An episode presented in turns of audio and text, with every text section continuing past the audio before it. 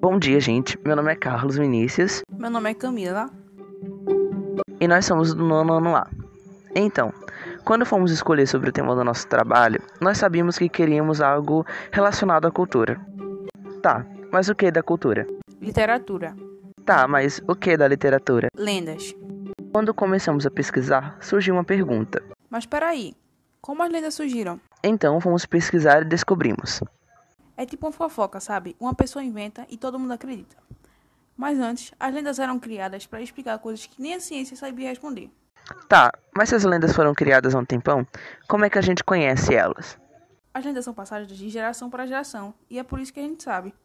Mas tá bom, chega de perguntas, vamos procurar o que são lendas, vai. Então, agora vamos contar para vocês algumas lendas do nosso país que provavelmente você não conhece. Eu vou falar sobre a lenda do cavalo invisível, que é bem popular na região sudeste. Na época da quaresma, período em que antecede a Páscoa, os fiéis se preparam para celebrar a ressurreição de Cristo. No entanto, muitas pessoas não acreditam ou não dão importância a essa tradição. Dizem que o cavalo invisível é uma espécie de recado de Deus para os descrentes, como forma de impor respeito ao sofrimento de seu filho. O cavalo costuma passar galopeando de noite, perto da janela do quarto, onde dormem as pessoas que não acreditam nas tradições da quaresma, como, por exemplo, não comer carne ou praticar caridade. Ao ouvir o galope do cavalo, muitos já tentaram olhar pela janela ou mesmo sair rapidamente de casa para tentar ver o animal. No entanto, ninguém teve esse sucesso. Dizem que o motivo de ninguém conseguir vê-lo é o fato dele ser invisível. Bom, essa foi a lenda que eu contei para vocês e agora a Camila vai contar para vocês também uma lenda. O nome da lenda é Alamoan.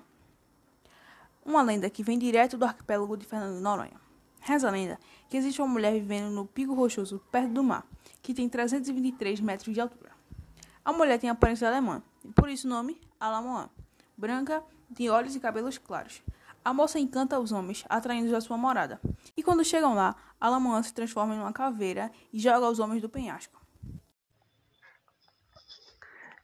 Essas lendas que a gente falou são lendas, infelizmente, não muito populares na nossa cultura brasileira, que fazem parte da nossa literatura, embora muitas pessoas não conheçam direito.